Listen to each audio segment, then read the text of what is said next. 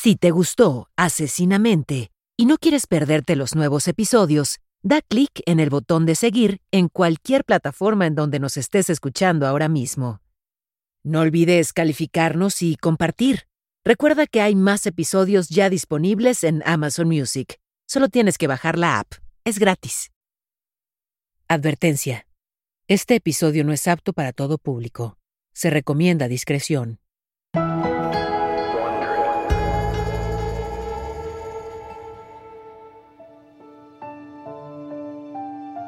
Cuando era niño, a principios de 1900, Charles Lindbergh solía acostarse en el pasto y mirar hacia el cielo.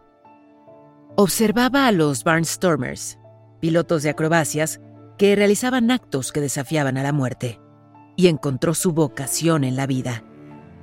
Charles Lindbergh quería volar.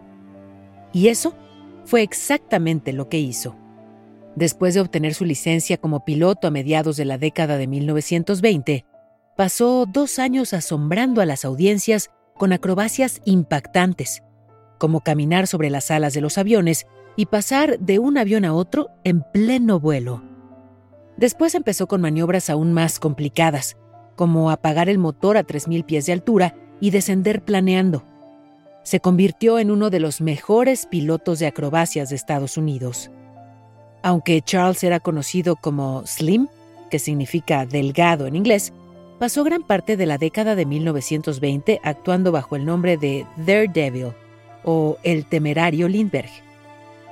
Este fue el comienzo de una larga lista de apodos con los que el público lo conoció. Después de servir en el ejército de los Estados Unidos y realizar pruebas en aviones experimentales, se convirtió en piloto para el correo Sobrevivió a cuatro accidentes aéreos saltando de los aviones en pleno vuelo y usando un paracaídas para salvarse. Se volvió experto en volar de noche en condiciones climáticas extremas. Todo esto le fue útil cuando alcanzó uno de sus mayores logros, realizar el primer vuelo transatlántico sin escalas desde Nueva York hasta París. El 20 de mayo de 1927, y contra todo pronóstico, Lindbergh inició el viaje que le llevó tres horas y media y casi 5.800 kilómetros. Completó el primer vuelo sin escalas entre dos grandes ciudades y el primer vuelo transatlántico en solitario, lo que le valió otro apodo, el Águila Solitaria. Una multitud de 150.000 personas se reunió para recibir a Charles cuando aterrizó en París. Lo arrastraron fuera de la cabina y se convirtió en un héroe internacional. Según la revista Smithsonian Air and Space, tuvo la suerte de que los vientos sobre el Atlántico se anularan entre sí, lo que le proporcionó una deriva a cero y una navegación precisa durante el largo vuelo sobre el océano. Por esa suerte, otro nombre se quedó con Charles por mucho tiempo, Lucky o el suertudo Lindy. Sin embargo, él odiaba ese apodo. Sentía que no era la suerte lo que le ayudó a cruzar el Atlántico y lo convirtió en una superestrella internacional, sino una combinación de audacia y tecnología. Él sentía que si lo llamaban Lucky, se menospreciaba su logro. Aún así, Lucky Lindy ganó múltiples premios de aviación y se volvió muy rico. Sus hazañas inspiraron canciones y poemas. Luego, se casó con la heredera de una gran fortuna y tuvo un hermoso hijo que el público adoraba.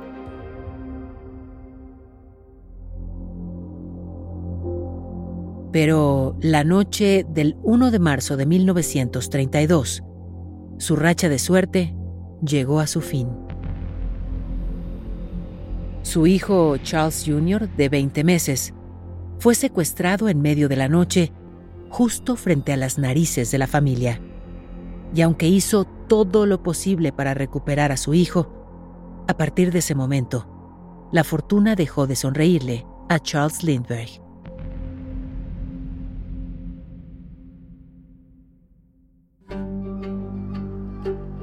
Soy Paola Rojas, periodista mexicana y esto es Asesinamente, un podcast basado en los análisis de la enfermera psiquiátrica y ex agente especial del FBI, Candice DeLong. En esta serie, nos adentramos en lo más profundo y oscuro de la psique criminal. Acompáñame mientras exploramos las mentes de los asesinos seriales más infames. Episodio con episodio, te relataré los casos más escalofriantes que han estremecido a la sociedad y dejaron una marca indeleble en la historia.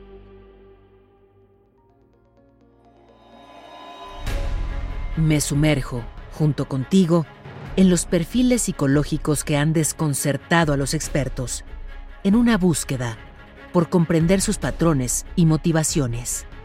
Esto es Asesinamente.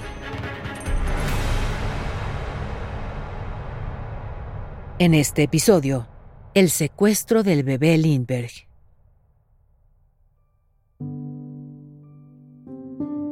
La mañana del martes 1 de marzo de 1932, el famoso coronel de aviación Charles Lindbergh y su bella y adinerada esposa, Anne Morrow, decidieron prolongar su estadía en su finca de Hopewell, New Jersey.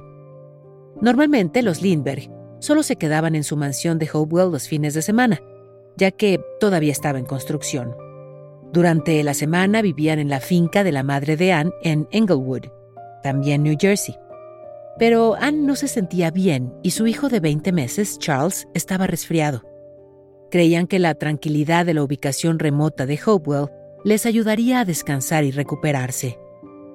Los Lindbergh construyeron intencionalmente en medio de las tierras de cultivo de Nueva Jersey para alejarse del público curioso y el constante acoso de la prensa.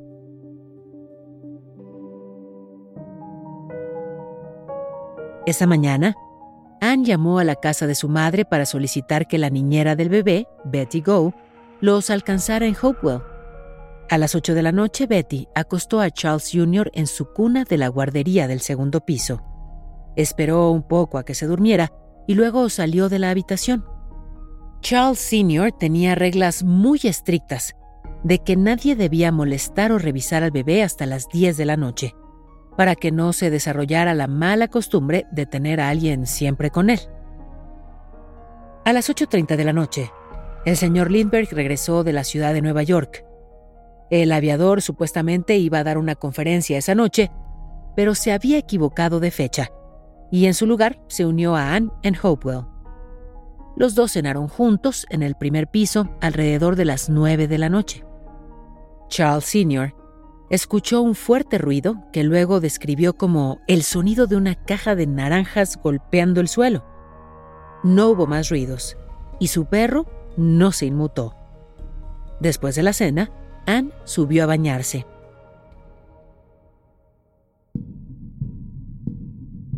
A las 10 de la noche, puntualmente, la niñera Betty Go bajó las escaleras preguntando con pánico si Lindbergh había sacado a Charles Jr. de su cuna.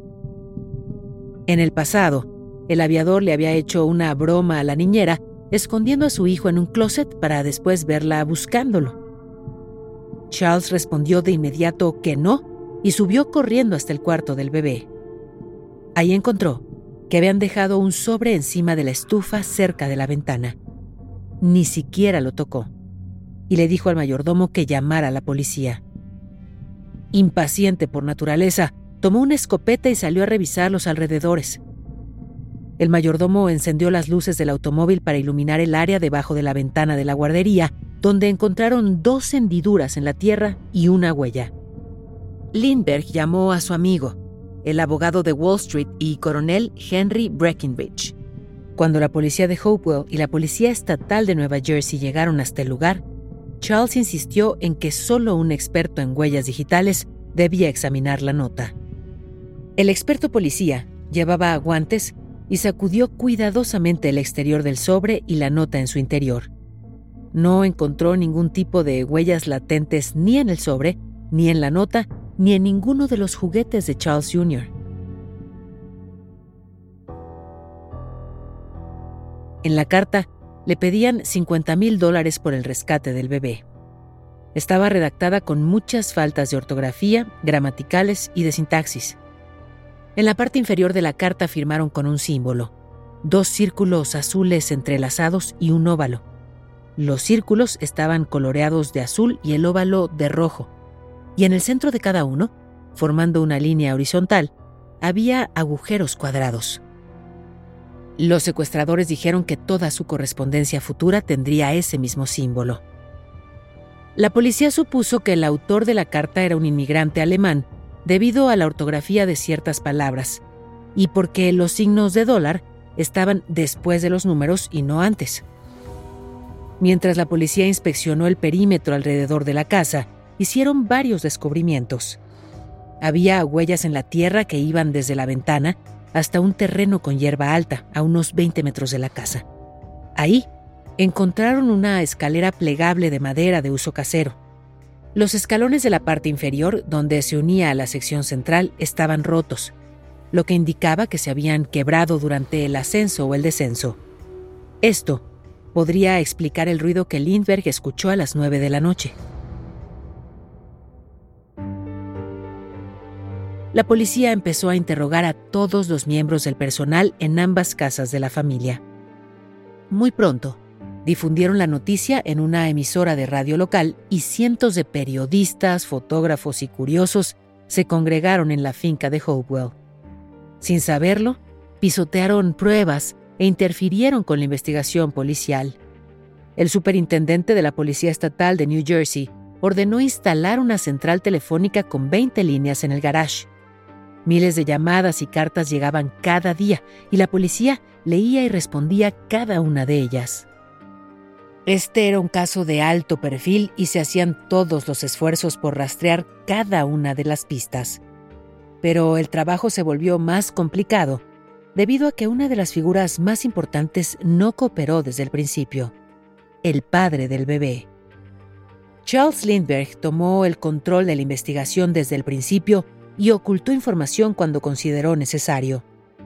Se resistió a que la policía investigara a los sirvientes de la casa, aunque había sospechas de que se trataba de un trabajo interno, porque el secuestrador o secuestradores sabían qué ventana pertenecía al cuarto del bebé. También sabían que los Lindbergh estaban en Hopewell un martes por la noche, cuando no era la costumbre. Por último, el secuestrador parecía saber que entre las 8 y las 10 de la noche, el bebé estaría desatendido.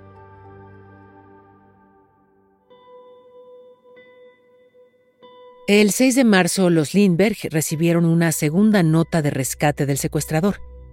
Tenía el sello postal de Brooklyn, Nueva York. El secuestrador estaba molesto porque habían contactado a la policía y aumentó el rescate a 70 mil dólares. La carta aseguraba que el bebé se encontraba bien y que era alimentado con la dieta especial que su mamá había ordenado que se le diera.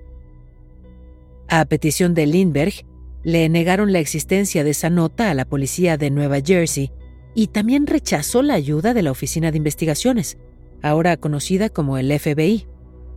Estaba preocupado de que si el FBI se involucraba, el secuestrador no devolvería a su hijo. También creía que podía manejar la situación mucho mejor que el FBI o que cualquier otra autoridad policíaca.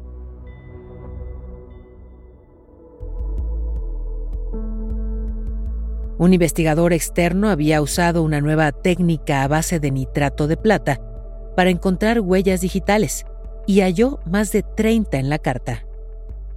A petición de Lindbergh, el superintendente de Nueva Jersey también se negó a enviar estas evidencias a la sede del FBI para su comparación en la base de datos, la más grande en huellas digitales.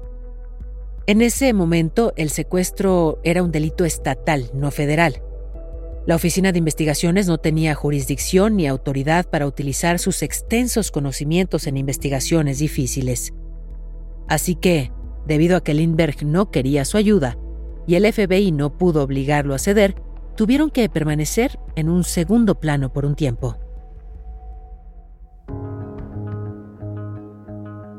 El 8 de marzo de 1932, el doctor John F. Condon, un exdirector de escuela del Bronx, publicó un anuncio en el periódico local, ofreciéndose como intermediario con los secuestradores. También ofreció pagar mil dólares del rescate con sus propios ahorros y no testificar nunca contra los secuestradores. Más tarde, ese mismo día, un taxista entregó una carta en la casa del Dr. Condon, aceptándolo como intermediario. También se incluía otra carta dirigida a Lindbergh que el mismo Condon debía entregar en persona. Tenía la misma firma y el mismo símbolo que las dos primeras cartas de rescate. Cuando Condon se puso en contacto con Lindbergh y mencionó estos detalles, la policía supo que la carta era real y le pidieron que la llevara a la propiedad de Hopewell. El doctor Condon se reunió con Lindbergh en su casa sin informárselo a la policía. Lindbergh aceptó hacer lo que el secuestrador le indicara y colocó un anuncio en el periódico New York American. El anuncio apareció el 10 de marzo de 1932, diciéndole al secuestrador que el dinero estaba listo.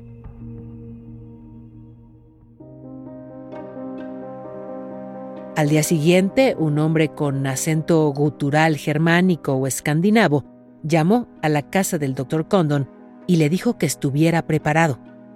Al día siguiente, un taxista le entregó al doctor una carta que dijo haber recibido de un desconocido. Esa carta lo llevó a otra carta más que lo guió al cementerio de Woodlawn, en el Bronx. Una vez ahí, se encontró con el secuestrador quien de inmediato le preguntó si traía el dinero consigo. Pero justo en ese momento, un vigilante pasó inesperadamente y el secuestrador huyó. Condon lo siguió y lo convenció de que se sentara y hablara con él. El hombre mantenía su rostro cubierto con un pañuelo blanco y llevaba un sombrero de fieltro cubriendo el resto de su cabeza. Condon estimó que medía alrededor de unos 78 metros Pesaba 73 kilogramos y tenía entre 30 y 35 años aproximadamente. El secuestrador se identificó como John y la mayoría de las personas que conocen esta historia criminal lo llaman Cemetery John o Cementerio John. Hablaron durante casi una hora.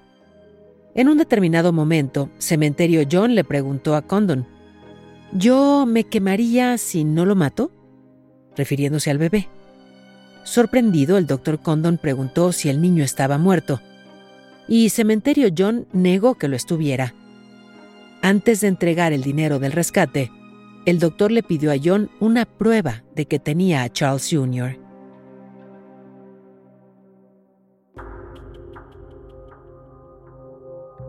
El 13 y 14 de marzo, el coronel Breckinridge y el doctor Condon publicaron otro anuncio en el Bronx Home News sobre la disposición de los Lindbergh a pagar el rescate. En respuesta, un paquete marrón llegó a la casa del Dr. Condon el 16 de marzo. Eran pijamas de bebé, así como otra nota de rescate con el mismo símbolo, la séptima hasta el momento. La carta decía que no habría más encuentros con John y que debían pagar un rescate de 70 mil dólares antes de que pudieran ver al bebé. Cuando el secuestrador recibiera el dinero, revelaría el paradero del niño. Lindbergh condujo hasta la casa del doctor Condon para verificar si la pijama pertenecía a su hijo. Estaba recién lavada y lo único que Lindbergh pudo decir fue que sí parecía ser de su hijo.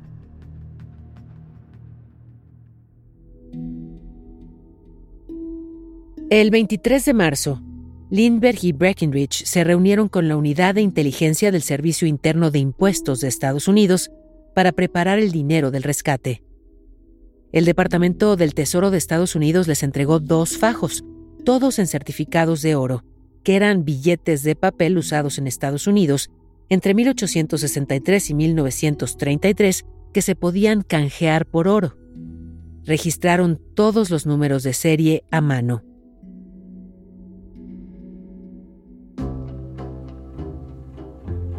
El mismo coronel Breckinridge supervisó la construcción de una caja de madera para guardar el dinero, mientras el doctor Condon continuaba colocando anuncios en el periódico para hacer saber a los secuestradores que el dinero del rescate estaba listo. Una décima nota de rescate indicó al doctor Condon que se reuniera con ellos la noche siguiente con el dinero. Pero el 2 de abril recibieron otra nota del secuestrador, que los dirigió a la decimosegunda y última carta.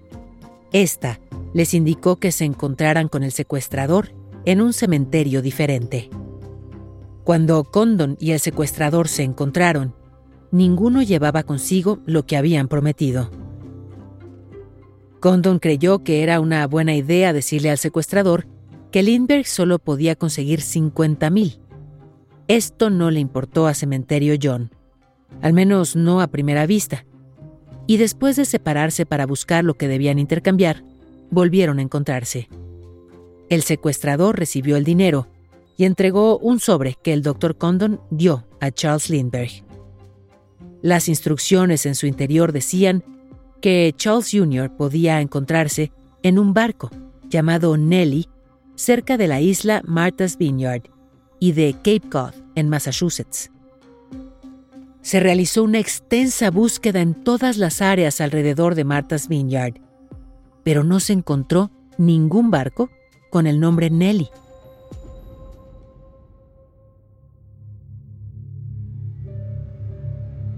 Luego, el 12 de mayo de 1932 llegó la noticia que los Lindbergh más temían.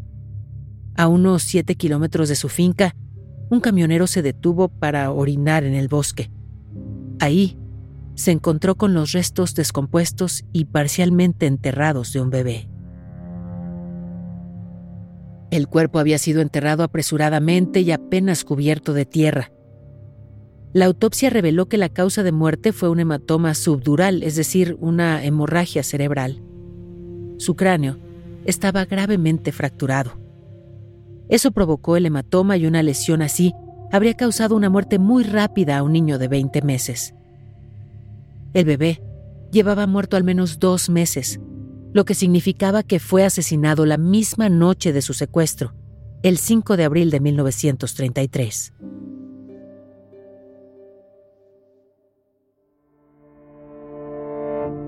El presidente Roosevelt firmó una orden ejecutiva que prohibía a los ciudadanos de Estados Unidos poseer más de 100 dólares en monedas o certificados de oro, y exigían que cualquier variedad de ese tipo de monedas fuera entregada a las autoridades.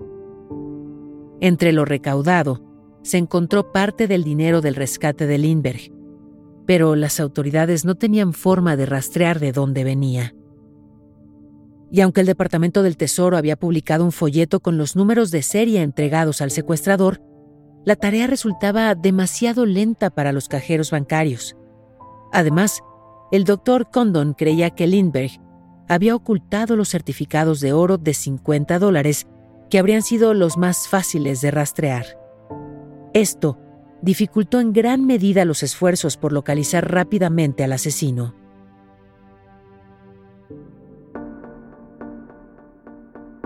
El 14 de septiembre de 1934, un hombre usó un certificado de oro de 10 dólares para pagar por gasolina en una estación del Bronx. El empleado tomó nota del número de matrícula porque temía que el banco rechazara el certificado. Pero lo que llamó la atención del banco fueron los números de serie en el billete, pues era parte del rescate de Lindbergh. Cuando los funcionarios del Tesoro rastrearon el número de placa que el empleado anotó, descubrieron que el automóvil estaba registrado a nombre de Bruno Richard Hauptmann, un inmigrante alemán y carpintero que vivía en el Bronx. La policía vigiló la casa de Hauptmann y comparó la matrícula de su automóvil con la que el empleado había anotado. Luego, la policía rodeó su vehículo y lo arrestó. Hauptmann negó tener más certificados de oro, pero la policía descubrió casi 14 mil dólares escondidos en su casa. El acusado le dijo a los agentes que el dinero provenía de su ex socio comercial que había fallecido. Según su historia, su socio le había entregado una caja para guardarla mientras él estaba en Alemania. Cuando éste falleció inesperadamente, Hauptmann se quedó con el dinero como pago de una deuda. La policía obviamente no le creyó. Fue arrestado y acusado de extorsión. Pero su arresto no trajo consuelo a una nación que lloraba por el bebé Charles y el mundo exigía justicia.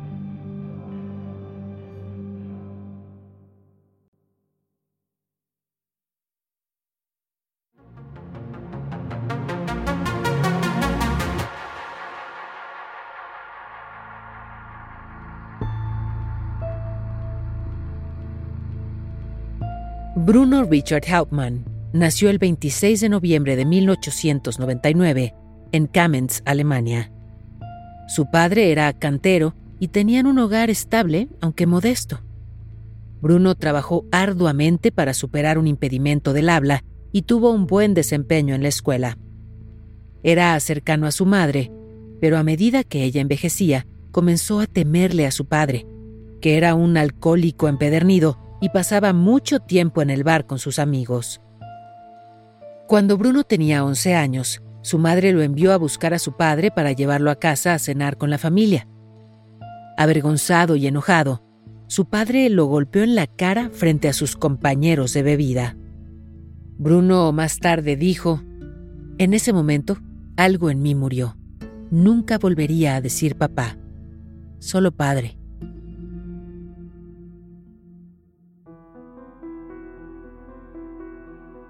Bruno era un joven activo y disfrutaba pasar tiempo al aire libre en la naturaleza. Incluso llegó a cuidar de un halcón herido hasta que éste se recuperó y pudo liberarlo. A partir de los 14 años se volvió aprendiz de carpintero y de un ingeniero mecánico. Un año después de que sus dos hermanos mayores murieran en la guerra, Bruno fue llamado para ser ametrallador en el ejército alemán en 1918. Ese mismo año, el padre de Bruno murió mientras él estaba de servicio. La vida en Alemania fue difícil en 1919. La gente pasaba hambre y no era fácil encontrar trabajo. La brújula moral de Bruno cambió y aprendió que robar por necesidad no era realmente robar.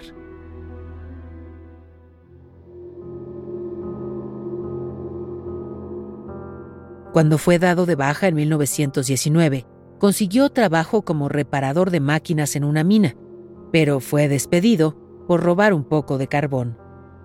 Después de eso, Bruno ya no se molestó en buscar empleo. Retomó el contacto con un amigo del ejército y juntos cometieron tres robos. Uno de ellos a la casa del alcalde de la ciudad.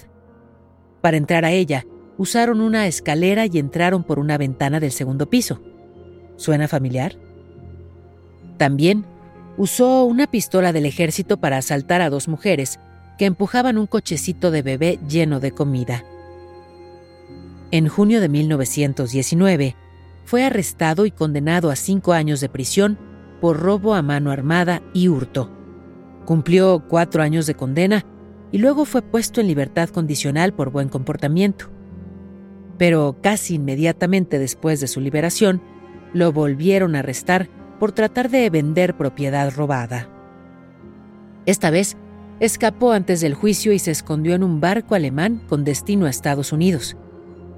Lo intentó dos veces y en ambas fue atrapado y enviado de vuelta a Alemania. En su tercer intento, subió a un barco estadounidense y en noviembre de 1923 logró ingresar finalmente a Estados Unidos. Conoció a otra inmigrante alemana y se casó con ella, y en 1925 se mudaron al Bronx. Bruno trabajaba como carpintero, mientras su esposa trabajaba en una panadería y socializaban con otros inmigrantes alemanes de la comunidad. En octubre de 1933, Bruno y su esposa alcanzaron otro logro de su sueño americano cuando nació su bebé varón. Esto fue apenas después del secuestro de Charles Jr. Entonces, ¿qué sabemos realmente sobre Bruno Richard Hauptmann? Hay muy poca información sobre su psicología. Nada en su infancia es profundamente significativo, como para que pudiéramos decir, ahora entiendo por qué se convirtió en un asesino. No hay nada de eso. No hay registros de ningún delito de violencia en su historial. De hecho, el único delito del que tenemos conocimiento en el que llegó a utilizar la violencia es solamente la historia de este episodio. No hay un informe psiquiátrico ni evaluación que se hiciera después de su arresto. No olvidemos que esto ocurrió hace 90 años. Según los expertos del FBI, la mayoría de los secuestradores y criminales se centran en la planificación y ejecución del delito y no en el seguimiento. Ese móvil es lo que lleva a la mayoría a ser capturados. Por lo tanto, tiene sentido que haya pasado tanto tiempo planeando el crimen y lo haya arruinado poco tiempo después. Según el libro La escalera de Hauptmann, escrito por Richard Cahill, la mayoría de los profesionales del orden público creían que el bebé Lindbergh había sido secuestrado por toda una banda. Dudaban que una sola persona pudiera cometer ese delito. Después de todo, tuvo que poner una escalera en el costado de una enorme barda en una finca privada, entrar al cuarto del niño en el segundo piso, tomarlo, bajar por la escalera y huir en la noche. La policía creía que no era posible que una sola persona actuara así, especialmente porque logró escapar sin ser detectado durante muchos meses. Hay que recordar que no se trataba de cualquier niño secuestrado, sino del niño más famoso del país en ese momento. Los mismos policías que investigaban el caso estaban de acuerdo en esta hipótesis, hasta que un joven psiquiatra, llamado Dudley Schoenfeld, propuso una visión alternativa.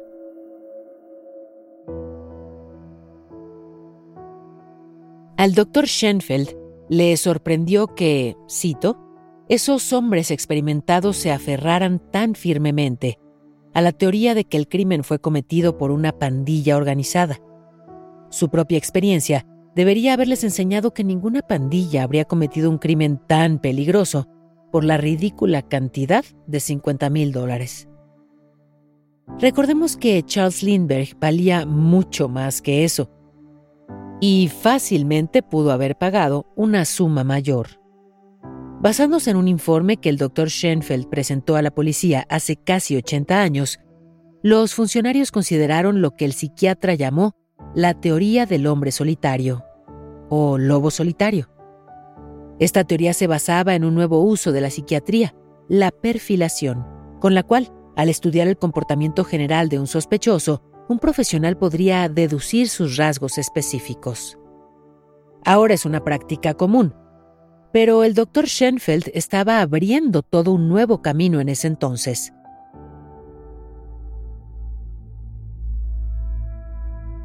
Dedujo que el secuestrador no solo era confiado, sino arrogante, y por lo tanto gastaría el dinero del rescate cerca de su hogar, en lugar de trabajar para ocultar su rastro.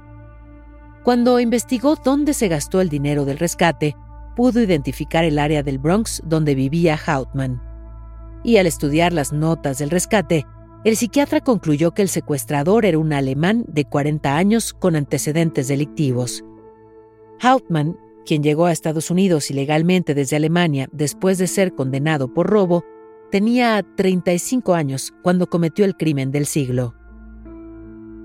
El joven doctor también especuló que el bebé Lindbergh ya estaba muerto, y lo dijo aproximadamente un mes antes de que se descubriera su cadáver.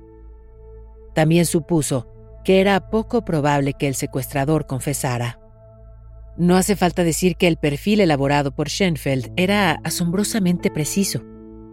Es claro que tenía una gran perspicacia y comprensión de la mente, las características y el comportamiento de un psicópata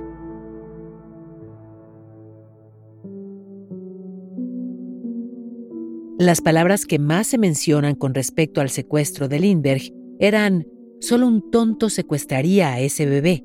Entonces, ¿qué se puede decir acerca de la psicología de este asesino? ¿Era un tonto?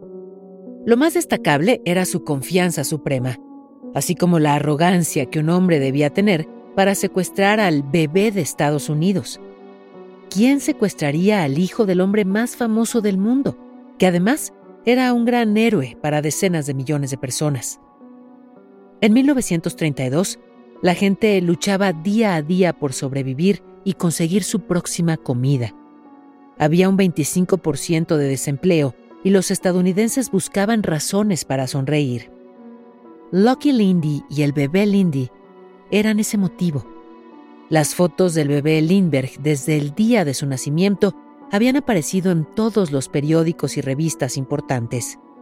El mundo entero amaba escuchar y leer sobre Charles Lindbergh y su hermoso niñito, Charles Jr. De hecho, las historias y fotos del héroe nacional y su familia eran a veces la única buena noticia en medio de la Gran Depresión.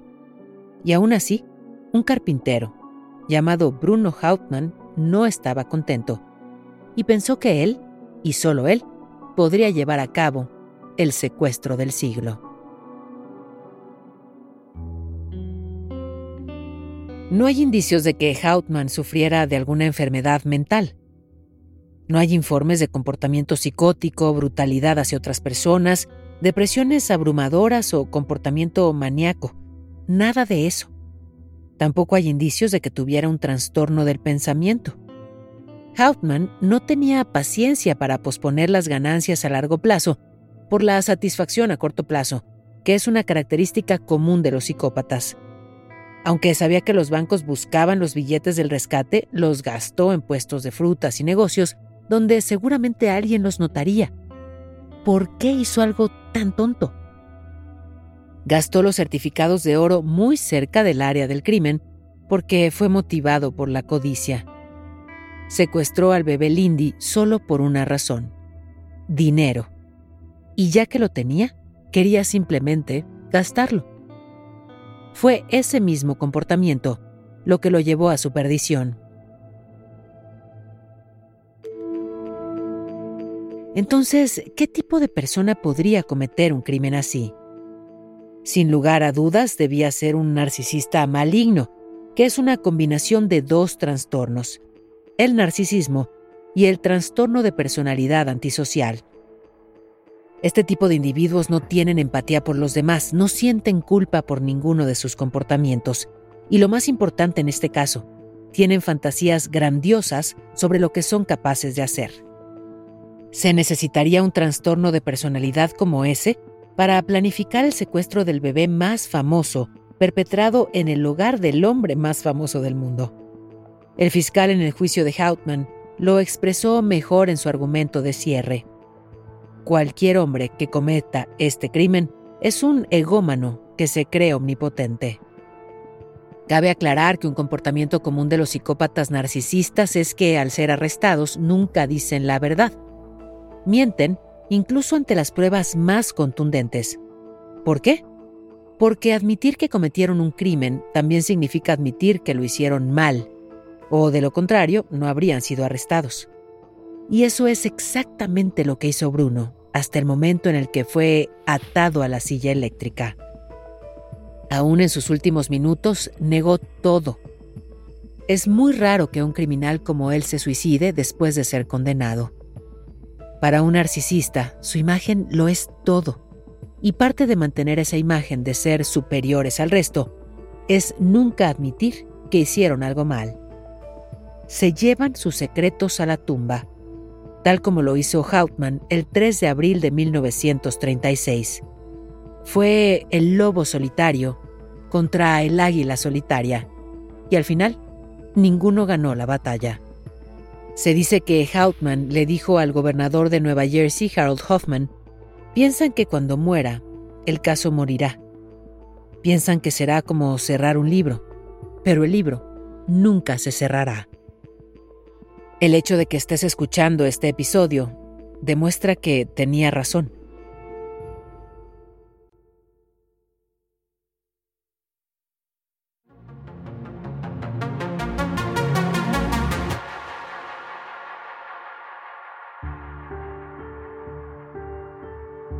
El 24 de septiembre de 1934, Richard Bruno Hauptmann fue acusado de extorsión en la ciudad de Nueva York. Y el 10 de octubre, un jurado de Nueva Jersey lo acusó de secuestro y asesinato. El juicio comenzó el 2 de enero de 1935 en Flemington, Nueva Jersey. La prensa lo llamó el juicio del siglo. Claro, muchos juicios han llevado ese nombre, pero no todos han estado a la altura. Este sí, miles de personas se reunieron en el pequeño pueblo de Flemington para tratar de obtener cualquier información que saciara su curiosidad.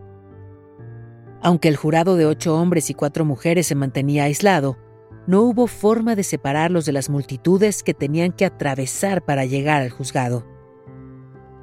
La muchedumbre les gritaba, Mándenlo a la silla eléctrica. La prensa y la opinión pública estaban decididamente en contra. Era imposible que el jurado lo ignorara.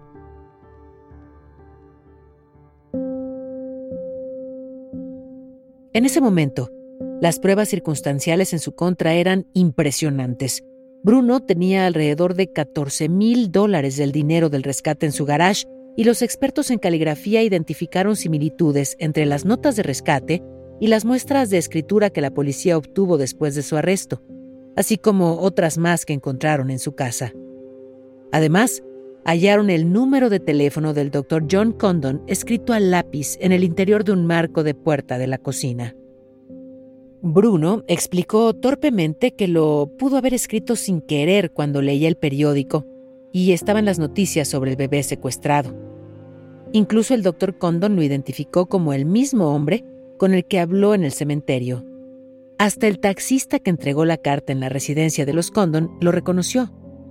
Y aunque no se podía confiar mucho en ellos, también hubo testigos que afirmaron haber visto a Bruno cerca de la propiedad de los Lindbergh antes del secuestro.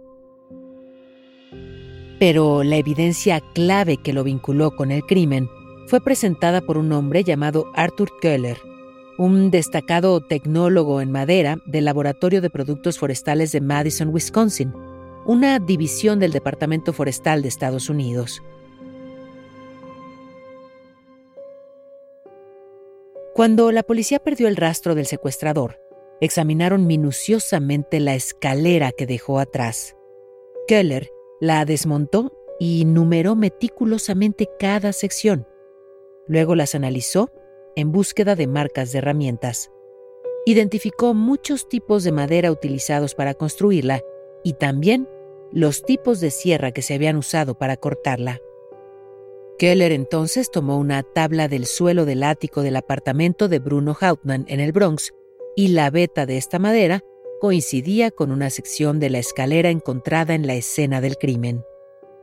Además, esa sección tenía cuatro agujeros para clavos, muy extraños y cuadrados, que coincidían con los clavos utilizados en el ático de la misma casa.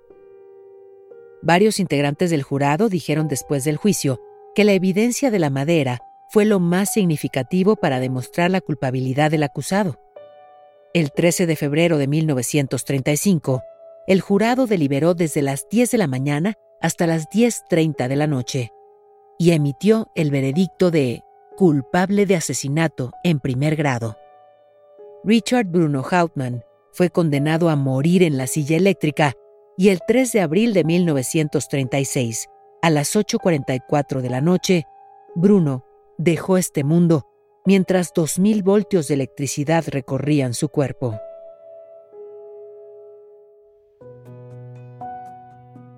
En 1935, tres años después del secuestro, Charles y Anna se fueron de Estados Unidos para huir de la prensa. Charles declaró que los estadounidenses no tenían respeto por la ley ni por la privacidad. Se convirtió en admirador de Hitler y simpatizó con el partido nazi. Creía fervientemente en el concepto de la eugenesia, es decir, la superioridad de las razas, y afirmaba que, en sus propias palabras, la fortaleza racial es vital también proclamó que era hora de nombrar e identificar a aquellos que querían guerra contra los alemanes, y según él, eran los británicos, los judíos y la administración de Roosevelt. Además, sostenía que los judíos eran la mayor amenaza para el país. Ese flagrante antisemitismo enfureció al país, y la mayoría de las organizaciones y figuras públicas que antes lo habían celebrado como a un héroe cortaron todo vínculo con el aviador. La reputación y el legado de Charles Lindbergh quedaron manchados para siempre.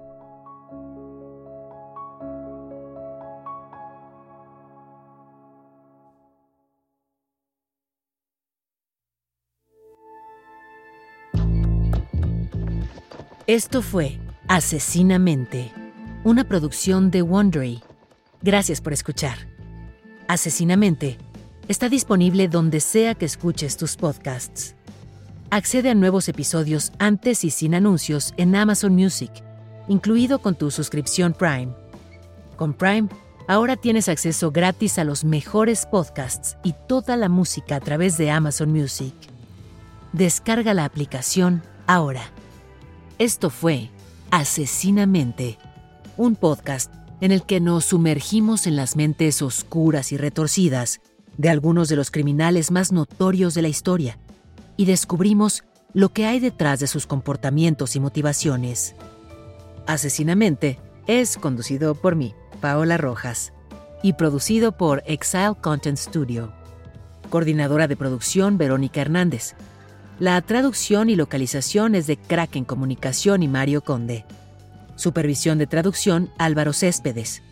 La grabación estuvo a cargo de Pedro Aguirre en los estudios de Exile Content. El diseño sonoro es de Hugo Mendoza y Gonzalo Messi. Producción ejecutiva de Carmen Graterol e Isaac Lee. Daniel Batista dirige el área de audio en Exile Content Studio. The Wondery, la producción es de Carlota Aparicio. Y la producción ejecutiva es de Sarah Barrett, Jessica Radburn y Marshall Louis.